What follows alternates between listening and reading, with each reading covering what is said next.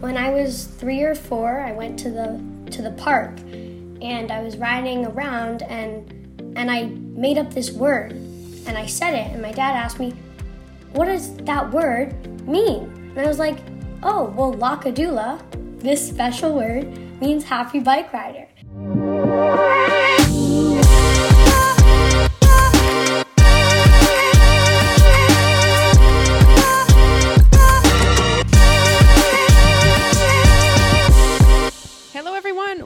Welcome to Muddy Mondays, uh, presented by Strom and by Rapha.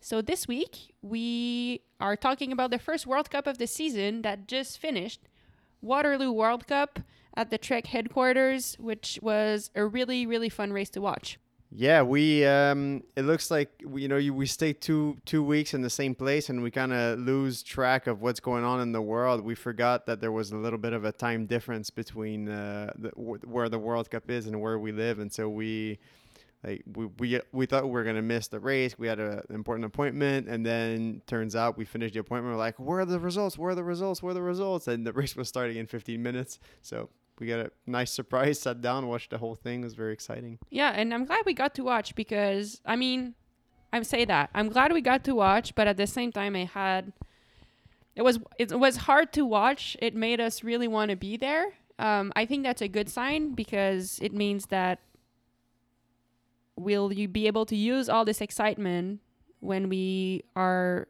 healthy enough to get training and i think that will be powerful. So it was really fun to watch. I mean from the beginning to the end it was a tight race it was a fast race. It looked like a really hard race um, but yeah i mean it kept us on our toes until the end. And in the end spoiler alert but Fem van Empel really young rider won in a sprint over Ceylin, Cal- Ceylin del Carmen del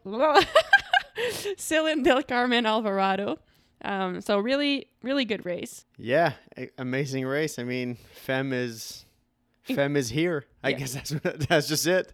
Fem is here. Yeah, and honestly, like, there's no point for us explaining you how it was done. Uh, if you have 48 minutes to spare, go watch it. It will be, it will be worth it. I promise. And in the men's race, uh, bit won again, and he's been the third time in a row that he's won this race. So pretty impressive. I, I guess he likes he likes the USA. Um, this week, what happened to us? Not much, uh, but we told you we'd keep you updated on what how things are going. So we got our blood results back. All all of our the tests that we did, we got the results back. And the good news is everything seems to be better than six weeks ago. So just before we left, everything's improving. So that's a good thing. I feel better too. I feel more energized. Um, we haven't been training, so of course uh, it's it's different. But I used to be tired just doing nothing, so that's already better. We were able to ride our mountain bikes a couple times. We did some yoga. Uh, I had other treatments, and my back, which was also bugging me, is feeling better. So all in all, it's going much better. I think to give people a little bit of a background here, when we so we take blood samples uh, fairly often, and and we can keep the results and track, you know, and have a baseline of what max results are For my health. usually for our health. And so stuff is back to normal now, which wasn't uh, right before we left for the races. And we got the results of these tests while we were on the road. So that's part of why we came back because there was some stuff that was really off. And now everything's in our normal range. So all is good. When she said we did a few mountain bike rides and stuff, I think it's we literally did what we can do on a rest day spread within seven days this past week. So we did a total of 90 minutes of mountain bike split in two sessions, a- an 18 minute run, and one hour of yoga. So But it was fun. I yeah, mean, that, I mean, it was great. I'm celebrating the it. small victories. Smiled every minute of that 30 minute ride. Yeah, it was cool. It's really fun here in the fall to be able to ride mountain bikes. It's fresh. It's incredibly beautiful with the leaves, so we are taking advantage of it while while we can. Um, this week we have something special for the podcast. So there's a young woman called Marcella Falquier who reached out after last last week's episode, and she asked if she could uh, ask me and David some question on the podcast. She said that she loved listening to it. She's a big cyclocross fan. She she races herself and she wanted to be a part of it. So we're doing something special this year this week since we can't be at the races. We're having Marcella uh, come on the podcast and ask us some, some questions. They, she had very good questions. You know, some of the stuff that you think as an 11 years old is not 10. this 10 years old is not. Well, she was, she was very, she was speaking very well for a 10 years old. That's that's pretty solid. But I mean, you know, when you're 10 and you're when you're 40, you don't see life the same way. You don't see racing the same way. And some of the questions that she had were were pretty interesting and and and quite frankly different than the ones that we're used to. So. Yeah. So we hope you enjoy it. So on that note, um, let's go ahead to the conversation we had with Marcella. And after that, a few snippets from our friends that are actually at the races who wanted to share a little something with us. Okay, uh, I'm Marcella. I'm 10 years old. Uh, I'm in fifth grade. Um, and I'm a cyclocross racer on the junior team NJCX project. Um, That's super cool. Um, and what what is it that you love the most about cyclocross, Oof. Marcella? That's a tough question. Um, well, I've been doing it since I was like, since last year when I joined the team, but I've been riding since I was like three, and riding's just like part of the family. So I would go on family rides like in the trailer and in this little seat on the back of my dad's bike and and so I guess like my favorite thing about riding is just being being outdoors and going down a descent and having the wind like blowing in my face and just like the fever rushing through me. It's really it's really great. I love that. I have I know exactly as you were describing this I can I can feel the same feeling. It's such a good feeling when you have the wind in your face, you smell the smells, you're just excited. It's it's a really good feeling. Well, thank you so much for joining Yeah. us Marcella. Um, for our listeners, Marcella reached out last week after the Charm City podcast came out and she said, "Oh my god, I wish I I would like to be on it. Can I come and ask you questions?" So that's what we're doing today. But first, I'm just curious like why um I guess you like you ask us a question, but where why were you excited to be on the podcast? Like, what is that something that you'd like to do at some point? Yeah, well, I don't know. It's just super exciting to like just be here and talking to like a pro racer. That's crazy to me. Um, but just in general, just to talk and learn what what you think. So Cool. Well, that's amazing. So, I mean, I know you had questions, so go ahead, and David and I will do our best to uh, to try to answer them. so um, the first one, like, how did you get started riding and and how old were you? Yeah. I think it's similar to you, to what you just described. Uh, my dad was riding mountain bikes when I was young. And so I remember being maybe, you know, seven years old, maybe. And then I could, I remember seeing my dad coming back from rides and he was all muddy. And I was like, oh, that looks really fun. I wonder where he's going. And I asked him, like, where are you going to come back so muddy and smiling? And can I go with you? And from there, I started mountain biking with him. And I just, uh, I mean, since then, I never really stopped. I just always loved it. Wow, that's that's great. Um, did you do any other sports or activities like as a kid other than cycling? Yeah, I did a lot of different stuff. I did uh, downhill ski racing was one of them. I did uh, triathlon for a really long time. I swam. I played soccer. I did karate, like fighting. Um, I did what else? Uh, I did basketball for a very short amount of time. So yeah, I mean, I did a bunch of different sport. I just loved playing outside. Really, all of my friends too. We were living in a neighborhood where all the kids were playing outside pretty much every evening after school, and I was going on my skateboard to school. I just always loved playing, and to be honest, I think be the fact that I did all these sports um, until up until a pretty late age, you know, like I, I did competitive skiing until I was like 16, 15, and then triathlon until I was 18. And it, I really focused on cycling only around 19 years old. And I think for me, the fact that I s- focused later, you know, as a kind of a older athlete, I think it helped me to really know that at that point that's really what I wanted to do. It's not like I started to focus so early and then you just don't know anything else.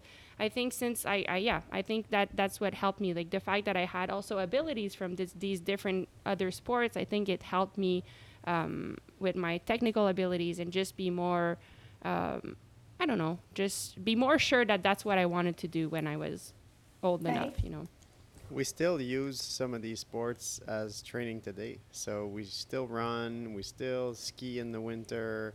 Um, I mean, we don't play basketball really, and we don't really play soccer. We play soccer with the dog, but we run and ski and swim a fair amount. So it keeps the, keeps it interesting, keeps it dynamic, and I think you can learn stuff from all these different sports. Um, we even at some point in our training, in the strength training, we used to do boxing together, and that was like a bunch of new different skills for me. So I think learning, uh, like when you learn new skills, um, you just become better at learning everything Yeah. else, you know. So then when you get on a course that there's a new feature that you have to learn, you you're good at learning. So it's it gets easier, and it's really fun to just keep challenging ourselves. I think.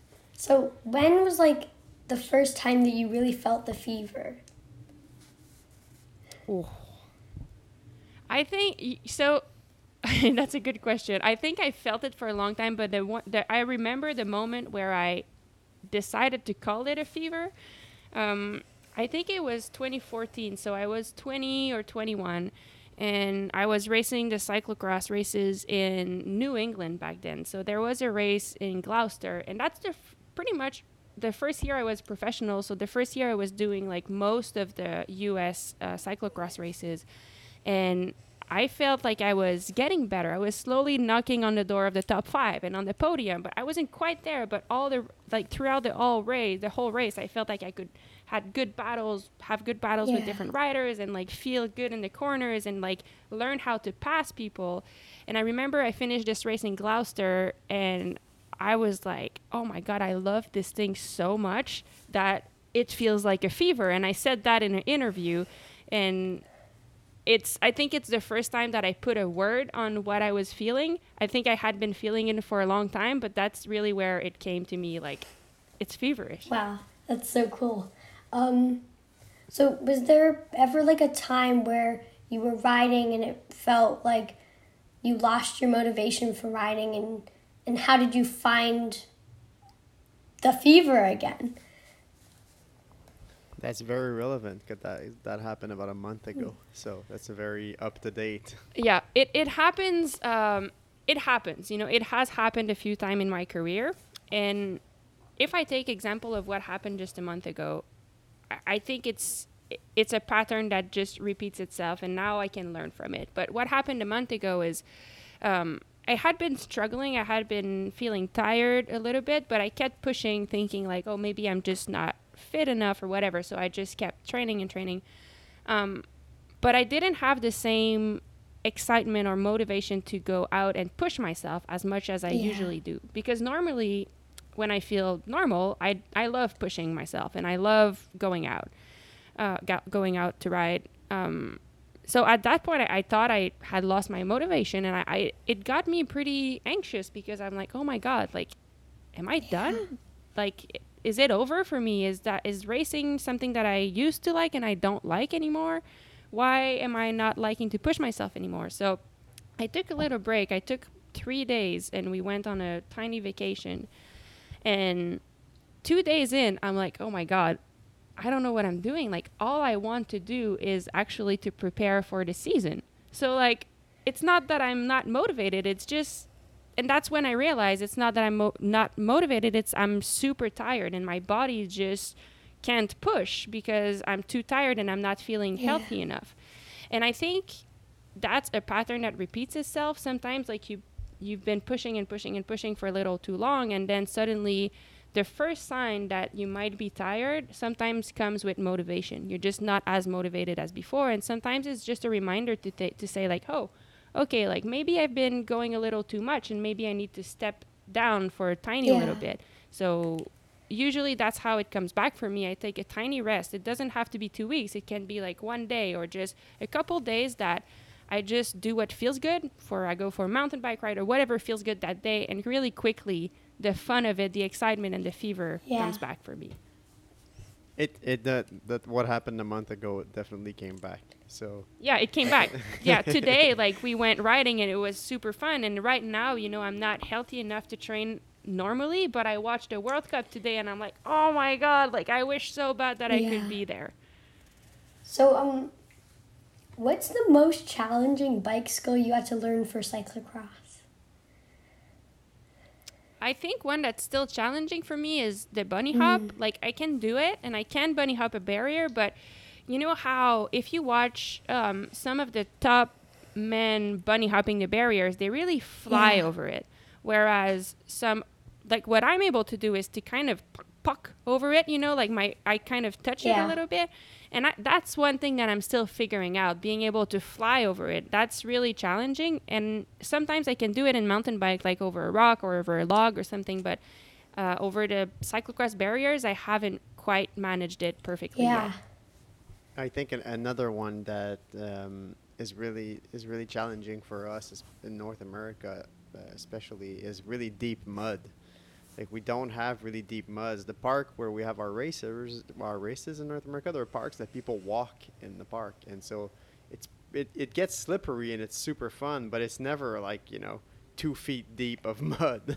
like in Europe, they race in cow fields and you know farmlands, and so nobody never walks there. So so as soon as it rains a little bit, it gets super deep and super muddy, and so that's a whole different type Wow. of riding too. So I think it's another one where we have a bit of a harder time with. Yeah, he's right because I'm pretty good in like slippery mud. That's what I love, and but it's it they rare they rarely have that in Europe. It's mo- mostly deep mud, and that made me think like sand is another thing that we don't have uh, as much Yeah. sand here.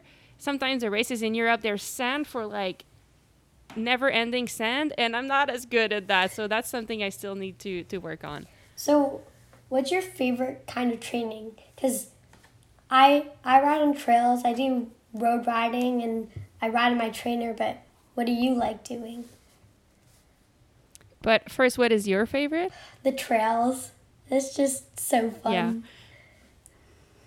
I you know it's it's hard for me to to respond to that questions because what I love is actually the variety.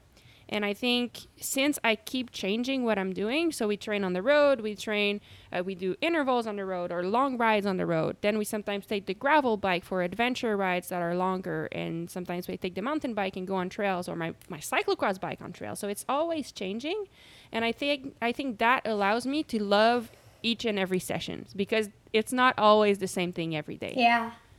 Um,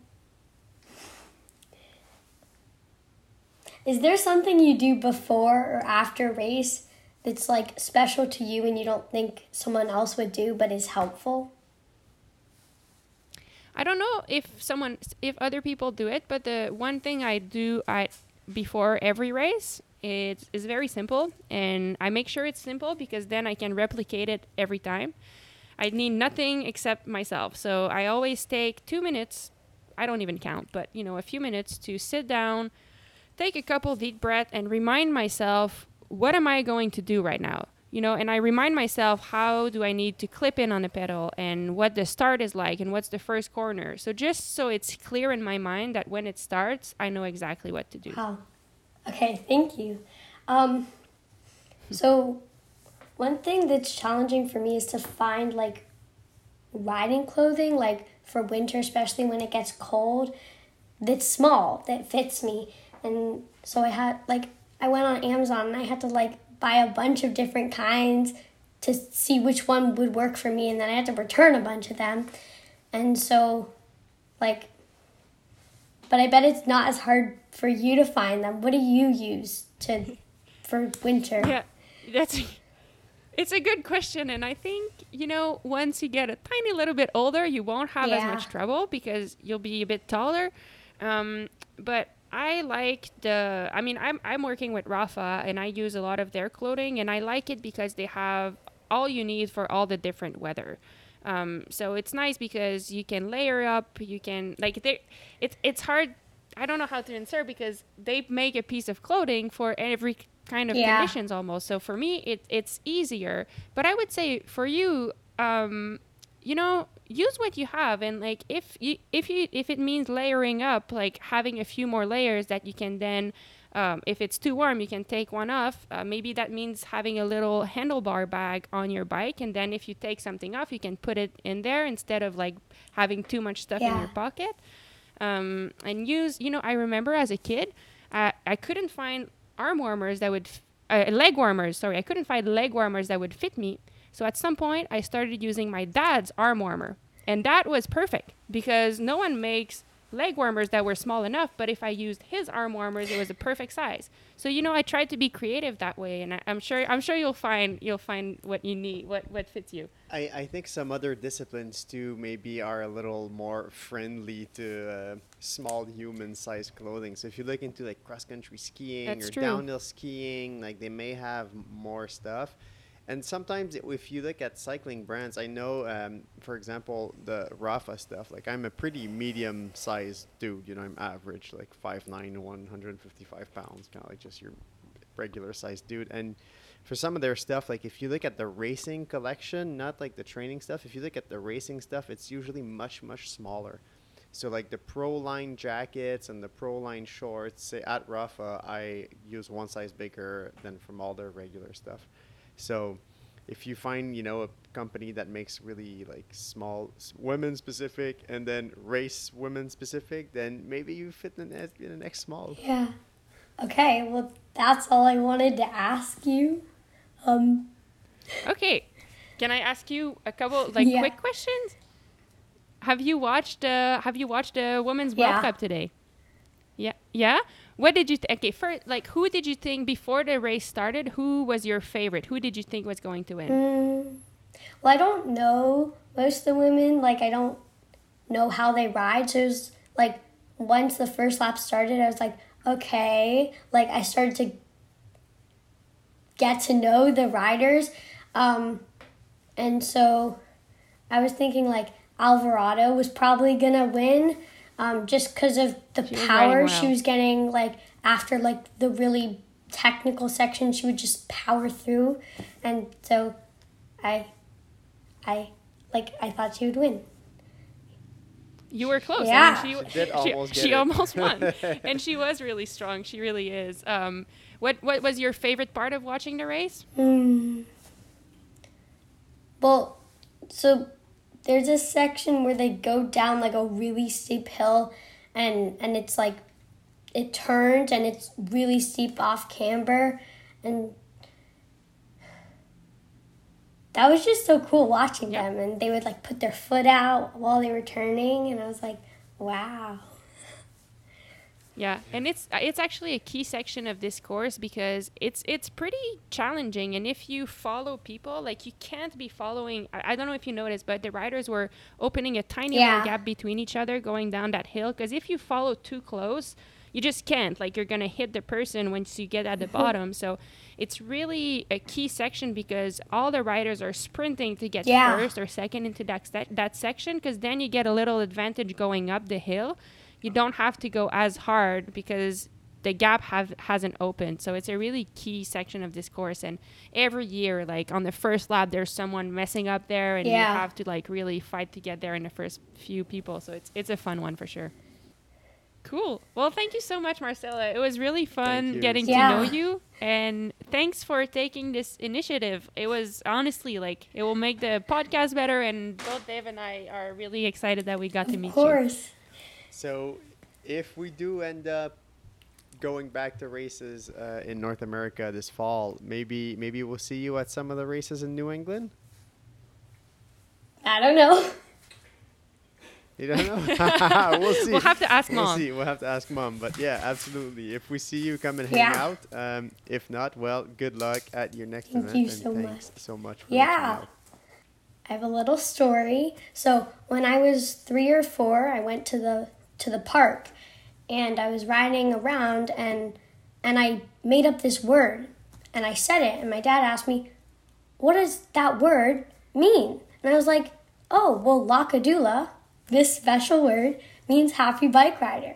And I kept repeating it, and it's been just like the special saying. So whenever you're going down a hill and you're just having a blast and the fever's rushing through you, you're just like, Lakadula! I was gonna ask, can you scream it? I feel like I would scream Of it. Of course. Oh yeah, okay. Yeah. And how So- how do you how do you spell that? How do you picture it in your mind?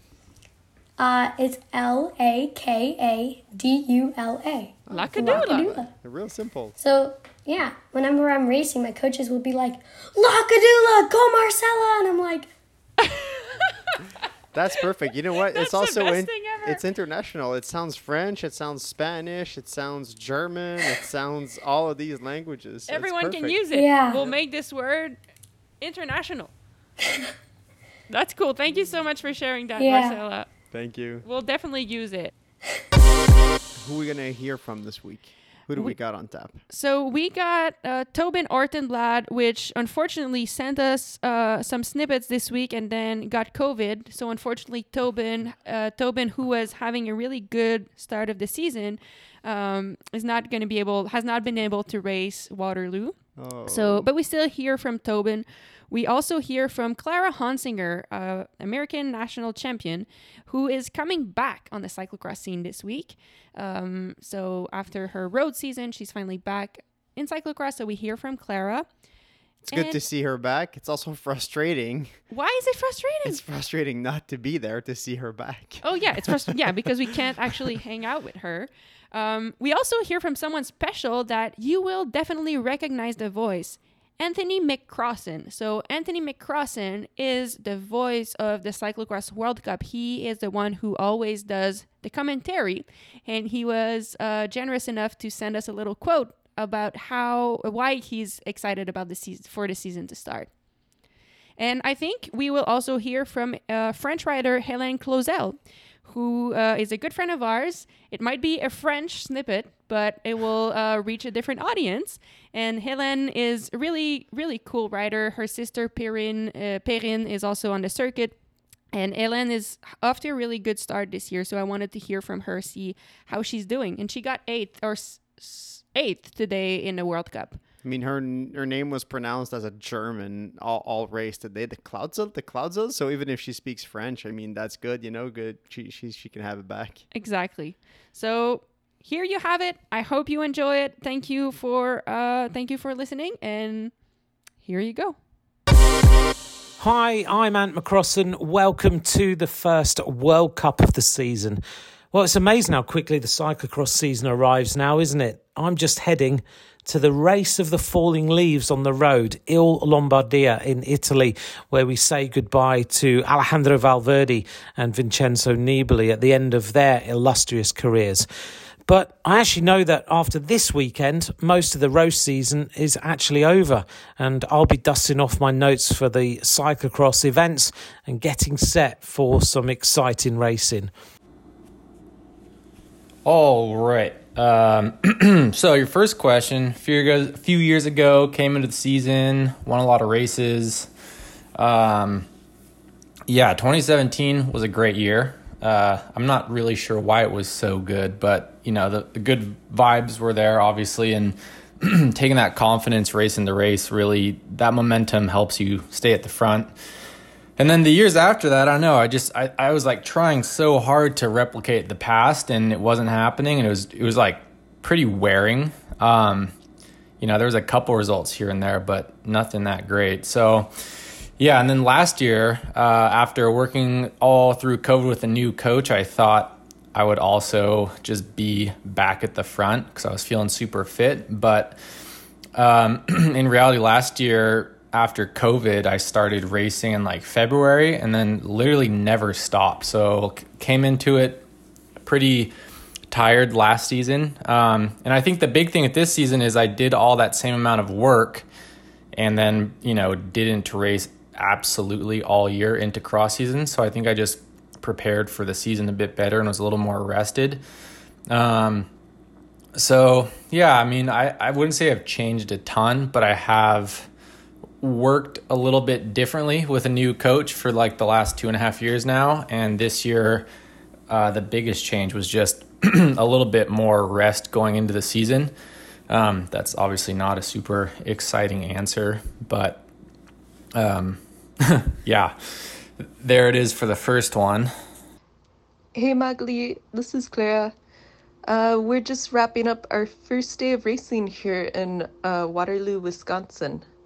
It was a pretty good race today. I ended up taking the win, which is pretty special. First, because if you win the uh, the C1, you get a really cool uh, Wisconsin Badgers ice hockey jersey, or I believe they call them a sweater, which is pretty cool. And then it's also very nice because I, this was my first race of the season. And so I came into it with really kind of no expectations and the test the water to see where my form's at, both fitness wise and riding a cyclocross bike. And it was really nice just the, the have kind of that security of like, oh, we're in a good place. This is a good place to start at. Yeah, and so we'll race the World Cup on Sunday, World Cup Waterloo. And then next week we head down to Fayetteville and I plan the race, the Ozcross race. It's a C1 on Friday.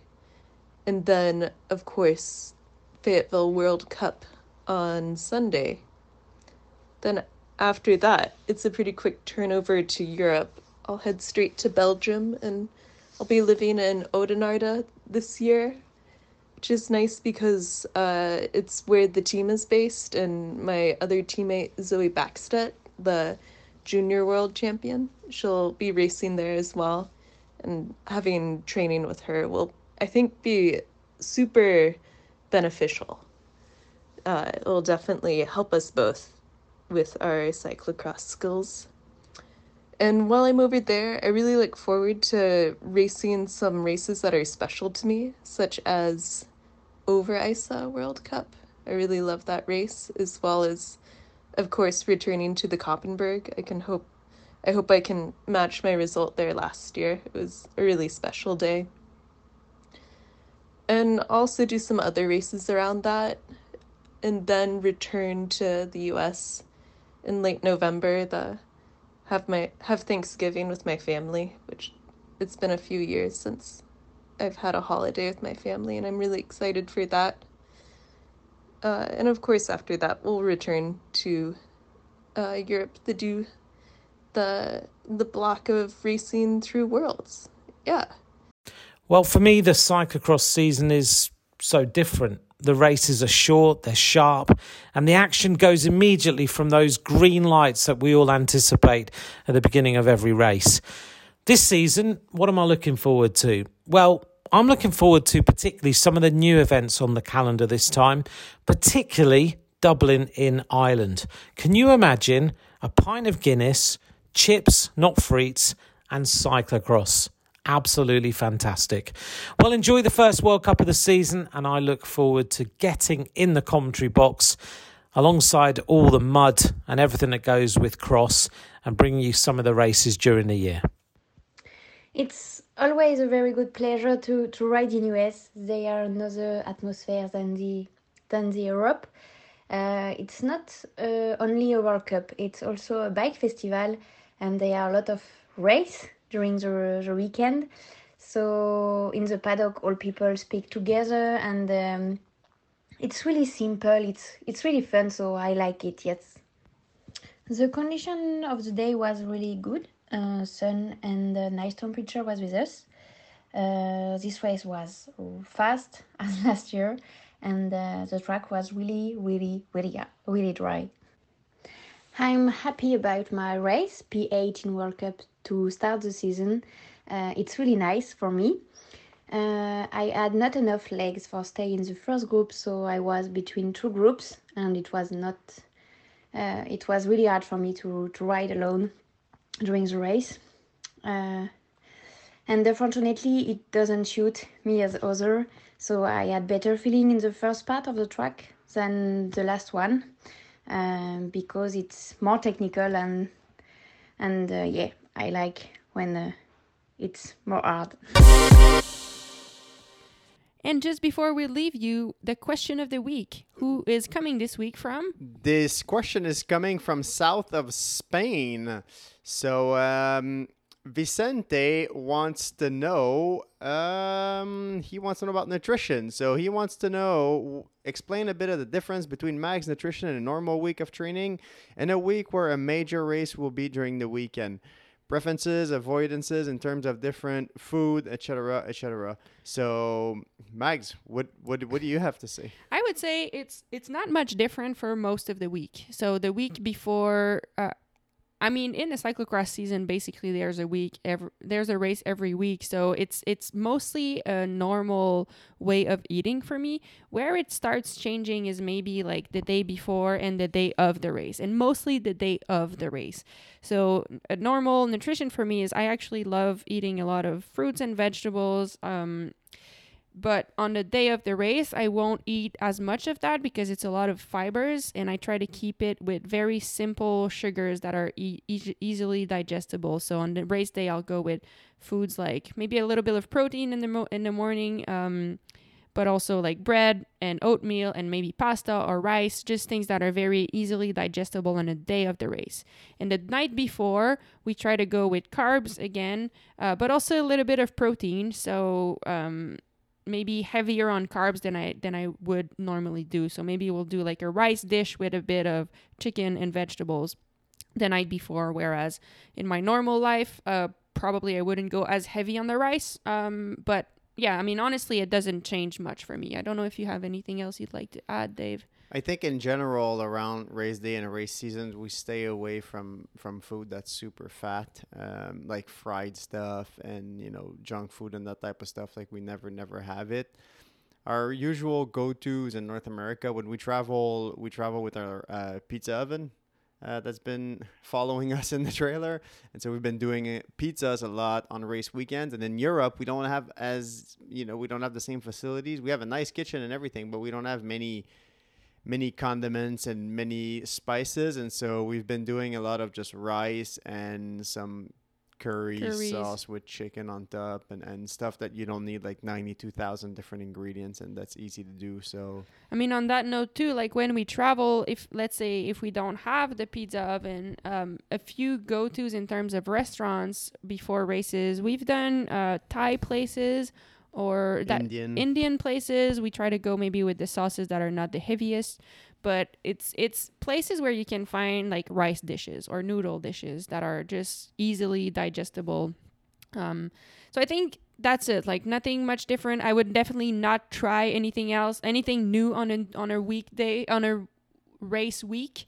Um, so yeah, hopefully it answers the question. And Vincente, we are excited to see you. I you said in the email you live close to Benidorm, which where there will be the penultimate World Cup round this year. So hopefully by then we're healthy enough and we can be there. for But now we have a everything three- booked. yeah every three week uh, rental house that's booked for uh, january so hopefully we'll see you there vicente Thank you, everyone. Thank you again to SRAM, and uh, thank you also to Rapha for making the Muddy Mondays podcast possible.